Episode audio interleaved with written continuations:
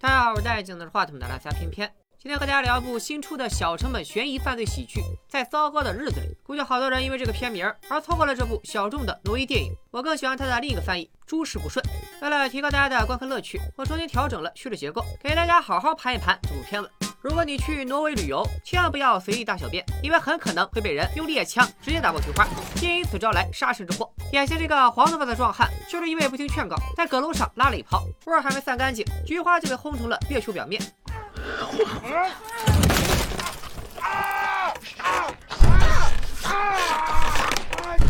壮壮和他的两个小伙伴一步没踩稳，集体从阁楼掉到了下一层。三个人全都惊呆了。卧室里有一对被天花板砸晕的夫妻，客厅里还有一具尸体。这三个人为什么会躲在阁楼？这间屋子里到底发生了什么事？死去的尸体又是谁？咱们暂且按下不表。且说这仨老哥一看小夫妻晕倒在地，当即就给他俩给捆了。原来这哥仨是逃犯，告别狱出来没多久，发现了树林子里有一座小木屋，便躲了进来。后来看人家夫妻俩回来了，便又躲到了阁楼。壮壮逃跑路上饿得不行，吃了路边有毒的浆果，这才导致他刚才在阁楼上拉了肚子。虽然撞上了菊花重伤，但三人也因祸得福，把这对小夫妻控制了起来。咱们照例管他俩叫阿珍、阿强好了。逃犯们本着来都来了的原则，抢点钱应该不过分吧？阿珍表示：“你们这群土鳖，现在都用扫码支付，谁家里还存现金啊？”逃犯一听很有道理，既然劫不了财，那就改劫色了。Herregud. Som du sikkert skjønner, så har jo menn naturlige behov. 这下阿珍慌了，保友，这裤子可不行脱啊！咱再商量商量。都说一日夫妻百日，做丈夫的阿强虽然也被捆着，但眼见有人要欺负自己的老婆，还是忍不住发出了抗议。看来这两口子感情也不咋地。阿珍怒目圆睁，好你个大秃头，真就大难临头各自飞呗。阿强正在得意洋洋，没想到劫匪长毛却邪魅一笑。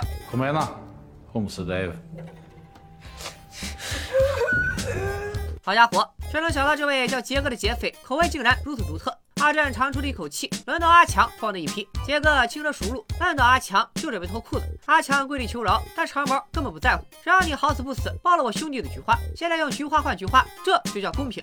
阿强在劫难逃，一旁的阿珍却动了恻隐之心。就在火车即将进洞的时候，阿珍告诉劫匪，他的银行卡里有十二万，只要劫匪放了他们，明天就取钱送给劫匪。但前提是劫匪们不能再搞阿强，当然也绝对不能搞自己。劫匪们欣然答应，反正时间有的是。这对弱鸡夫妻现在也翻不起什么浪花，大不了等拿完钱再搞呗。当天晚上，劫匪们就住在了小木屋，几个人一边喝酒，一边畅想拿了钱如何过上花天酒地的幸福生活，顺便研究一下如何给壮壮照好屁股。阿珍和阿强则被关进了地下室，他俩很清楚自己明天的命运，也可能是应了那句“人之将死，其言也善”。这俩聊起了过去，他们如何相爱，如何山盟海誓，又如何幻想着结婚之后能永远在一起，去做各种各样的事，最后一起白头到老。可现在他们被绑在地下室，财产不保，小命也不保，连菊花都可能不保。可即便这个时候，他们依然无法相信对方，甚至还想看对方的笑话。想想也是讽刺。那这对夫妻为什么会变成仇人？那具一直被无视的尸体又是怎么来的？这一切还得从一年前说起。这对夫妻已经结婚多年，丈夫阿强是个三流肥皂剧导演，妻子阿珍是个十八线过气演员。家事上他俩门当户对，工作上他俩相辅相成。但最近阿强却动了杀心。原来就在前不久，阿强发现阿珍居然出轨了，而且还是在自家的卧室被自己撞个正着，还真是人在家中坐，青青草原天上来。阿强是怒从心头起，恶向胆边生，只要杀了老婆阿珍，不仅能出一口恶气，还能拿到一大笔保险赔偿。阿强是越想越过瘾，干脆把阿珍约到自家祖传的铜陵木屋，实施自己的杀人计划。为此，他做了充足的准备，甚至还在来之前逢人就说：“我老婆非要拉着我去野外度假，你说这荒郊野岭的多危险！要是突然暴毙，那可真是一点也不意外呢。”连去养老院看望老爸的时候，阿强也是这套说辞。大家看电视新闻上这哥仨眼熟不？没错，正是那三个逃犯。强爸是个退伍老兵，一直在感叹现在的年轻人啊，太不爷们了，缺乏战斗的洗礼。听说儿子要去自己盖的小木屋度假，老爷子更是无比怀念。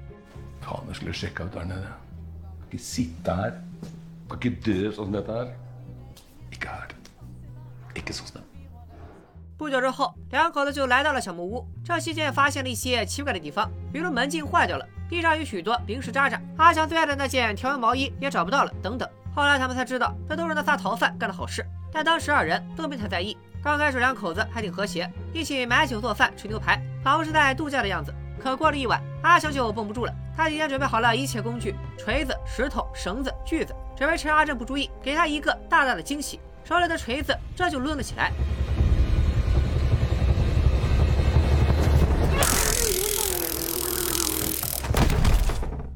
先下手为强的水势，原来阿珍也一直在打阿强的主意。在他看来，丈夫阿强事业上一事无成，还阳痿早泄，性无能。他受够了这种生活，决定干脆一不做二不休，把阿强干掉，开启一段新的人生，顺便还能拿一大笔保险理赔。果然，这就叫不是一家人，不进一家门。现在阿强被五花大绑在椅子上，阿珍则拿着猎枪，饶有兴趣地看着眼前阿强准备的凶器。她也不急着动手，反倒是和老公交流起了杀人心得。原来她早就看透了阿强的计划，阿强肯定是想先用锤子打晕阿珍，然后再用绳子把石头绑在她的身上，沉潭了事。就是没猜到这锯子是干嘛用的。Får de lik kan flyte opp, så skal jeg skjære deg i biter. Nej men Lars, skulle du, skulle du stycka mig? 阿仁一听，当场乐坏了。这么弱智的杀人手段，也想弄死老娘？而且你个怂货，连生肉都不敢切，还敢分尸吗？今天我就让你见识一下什么叫高智商犯罪。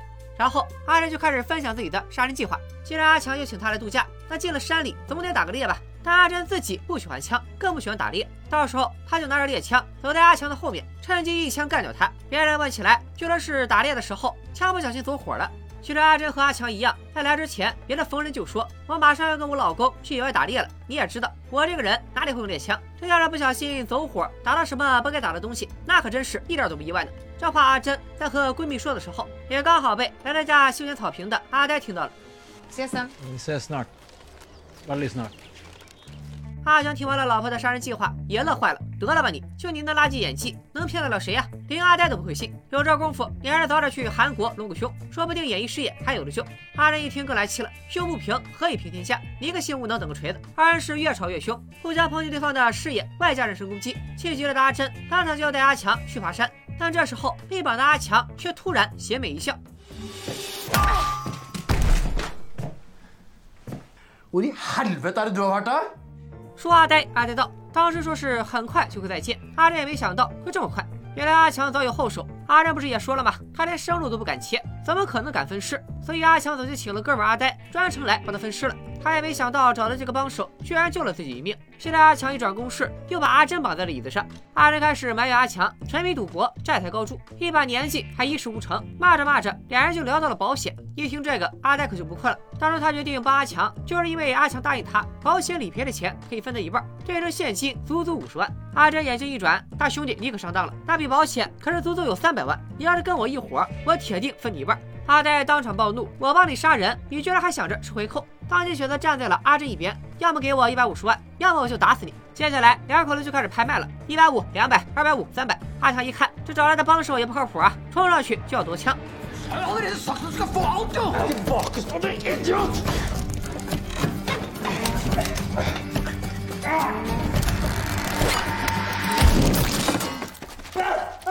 阿强一时冲动，打飞了阿呆的手指，夫妻俩都蒙圈了。这跟写好的剧本不一样啊！眼看受伤的阿呆要逃跑，阿珍大喊：“快给他止血！”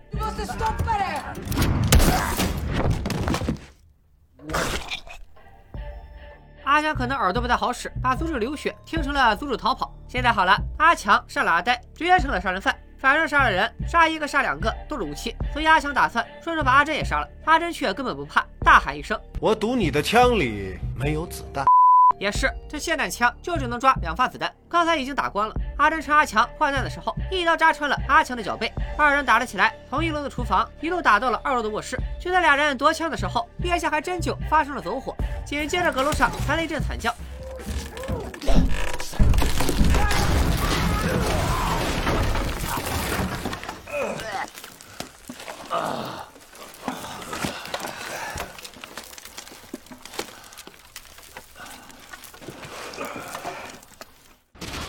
时间回到现在，被三个逃犯绑在地下室的二人，对他们多年的婚姻生活做了深刻反思。这会儿两口子也不吵了，盘算着怎么逃出升天。阿强悄悄藏了几个台球，然后大喊着要上厕所。刚才因为随地大小便被猎枪爆了菊花的壮壮，非常能体谅阿强的痛苦。对阿强搜身之后，就领着阿强去了厕所。壮壮正打算对阿珍做点什么，厕所门却突然开了。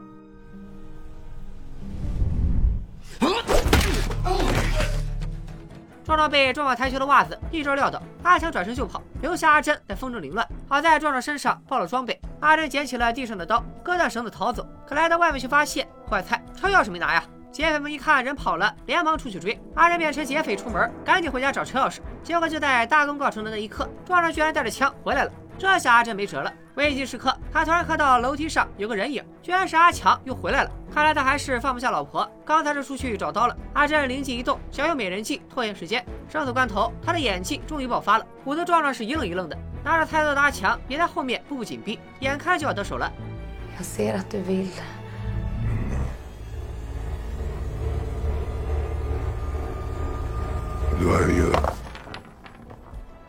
声音惊动了壮壮，阿强见势不妙，偷袭改强攻，三个人又打了起来。可阿强和阿珍根本不是壮壮的对手。就在三人的战斗越来越焦灼时，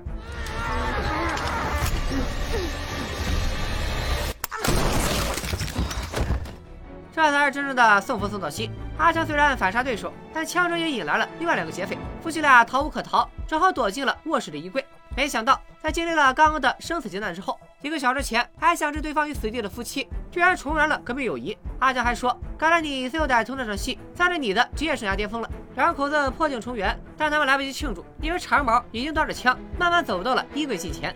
阿强这次终于拿出了男人的担当，他把自家游艇的钥匙交给阿珍，随后一跃而起，要跟长毛拼命。阿珍则趁乱逃跑。但他俩依然不是劫匪的对手，三两下就被放倒了。杀疯了的长毛正准备杀掉阿强，树林中突然冲出一辆轿车，稳稳地撞飞了长毛。车上缓缓走下一个老头，居然是阿强的老爸。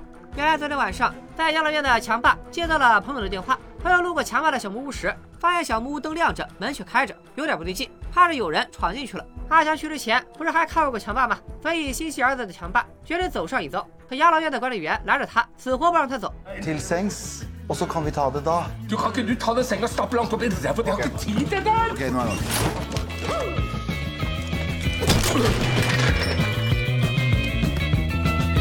一番亲切友好的交流之后，老爷子就开着管理员的车来到了小木屋，救下了阿强一命。杰哥一看有援兵，还想劫持阿珍，没想到强霸老当益壮，一枪就打爆了杰哥的腿。可帅不过三秒，强霸又被长毛突袭，夫妻二人趁机上车逃跑。此时长毛暴起，将强霸推向了除草机。看着逃跑的二人，他顺势开枪逼停了轿车。这下二人没辙了。阿珍下车往游艇的方向跑，阿强则趁乱又回到了木屋。他找到正在抱腿的杰哥，二话不说 Fin genser du har.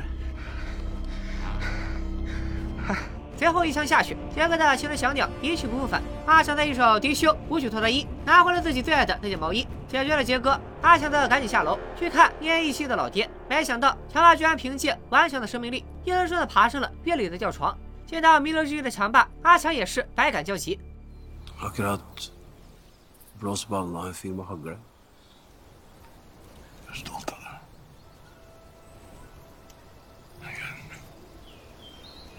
Du hadde rett. Det er finere å se at sola går opp enn at den går ned. 强霸终究还是没挺过去，挺可爱一老头儿就这么死在了自家的吊床上。所以 flag 这玩意儿确实不能随便立。花开两朵，各表一枝。阿强跟杰哥表演鸡飞蛋打的同时，阿珍也没闲着，他本想发动游艇逃走，没想到游艇里居然没油，阿珍只好再回来找油。没想到迎面撞上了长毛，阿珍竭尽全力反抗，却只给长毛脸上装了几个小饰品。随后他就被劫持成人质，让长毛带着上了游艇。反倒一步拉强，眼看游艇已经开走，灵机一动，按住船上的缆绳，终于在开出去不知道多远之后，阿强顺着缆绳爬上了游艇。一场大战在所难免。接着的内容过于下饭，我就不展开细讲了。最终夫妻同心，其利断金。阿强和阿珍费尽九牛二虎之力，总算把穷凶极恶的长毛绑上船锚，沉潭喂了王八。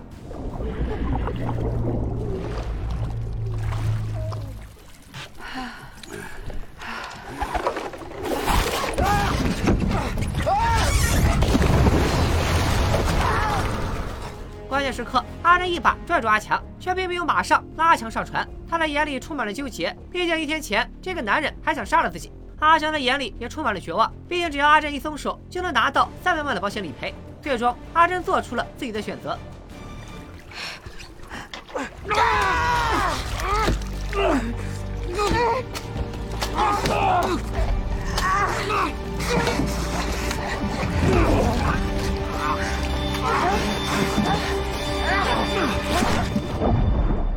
这次所有劫匪尽数团灭，逃过一劫的二人也再度重归于好。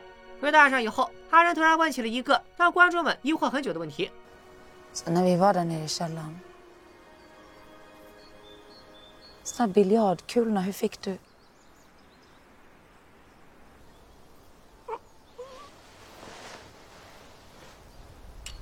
看阿强这个表情，我猜应该是这样吧。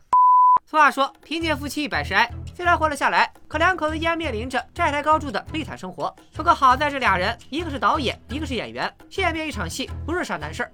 当晚，警察解救了这对夫妻，而他俩永斗歹徒的故事，成为街头巷尾的传奇，登上了各大头版头条，还被改编成了好莱坞电影。阿强成了顶级导演，阿珍也一跃成为顶流女星，所有人都有光明的未来。看着这个美满的大团圆结局，我突然想到一个问题：强爸也算是死得其所了，但阿来同志这个工具人死的也太冤了。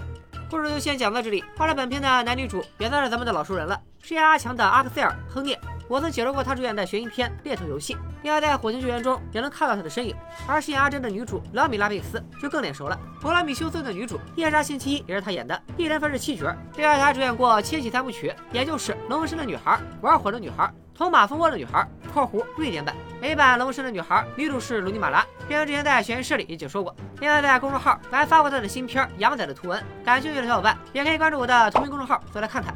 作为一部贴了。喜剧标签的电影，在糟糕的日子里，除了。搞笑元素之外，那种介于正经和搞笑之间的犯罪推理，情理之中又意料之外的快速反转，以及非常下饭的血浆戏，让他在讲好一个故事的同时，还能把各种不带逾矩的恶趣味玩到飞起。这些点前面都讲过，这里就不展开细夸了。不过，可能是为了。凸显戏剧性，在部分细节的处理上，在糟糕的日子里做的并不算太精致。